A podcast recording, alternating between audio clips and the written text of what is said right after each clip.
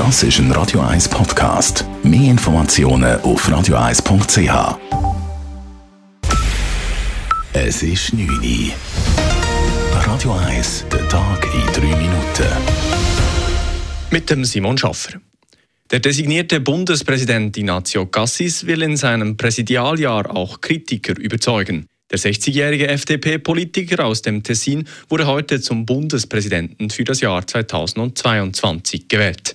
Allerdings fiel das Wahlresultat mit 156 von 197 gültigen Stimmen bescheiden aus.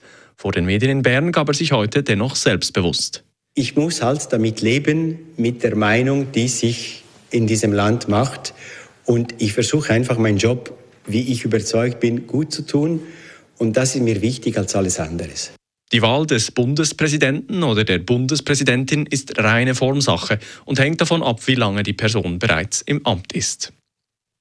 Erneut beschäftigt der Fall des Jugendstraftäters Brian die Zürcher Justiz. Das Bundesgericht hat die Zürcher Behörden gerügt. Im Mai hatte das Zürcher Obergericht Brian zu einer Freiheitsstrafe von sechs Jahren und vier Monaten verurteilt.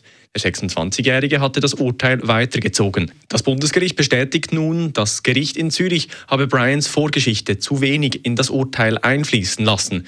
Deshalb hebt das Bundesgericht das Urteil auf und verlangt, dass der Fall vom Zürcher Obergericht erneut verhandelt wird. Bis Ende Jahr werden keine Gästefans mehr an Fußballspielen teilnehmen können. Das hat die Swiss Football League beschlossen. In der Super League und in der Challenge League sollen so die Corona-Schutzmaßnahmen besser eingehalten werden können. Ziel der Entscheidung sei es, Ausschreitungen zu verhindern, an denen sich das Coronavirus verbreiten könne, so die Liga. Die Entscheidung gegen Gästefans an Spielen betrifft noch zwei Runden und ein Nachholspiel. Zudem setzt sich die Swiss Football League nach eigenen Angaben aktuell stark mit einer möglichen 2G-Regelung bei Fußballspielen auseinander. Im Eishockey wurde die 2G-Regel gestern bereits entschieden. Deutschland hat einen neuen Bundeskanzler. Olaf Scholz von der SPD erhielt im Bundestag, dem deutschen Parlament, 395 der 707 gültigen Stimmen und wurde am Mittag offiziell vereidigt.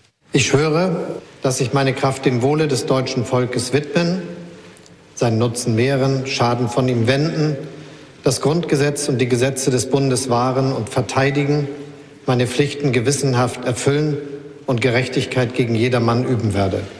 Vielen Dank. Ich danke Ihnen. Viel Glück für Ihre Aufgabe. Scholz übernimmt von Angela Merkel, die nach 16 Jahren abtritt. Der 63-jährige Scholz ist der neunte Regierungschef in der Geschichte der Bundesrepublik Deutschland. Radio 1 Wetter.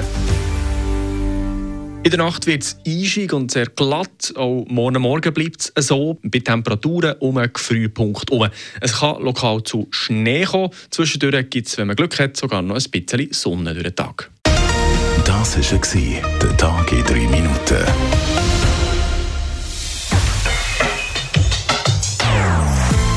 Non-Stop-Musik auf Radio 1. Die besten Songs von allen Zeiten. Non-Stop. Radio 1.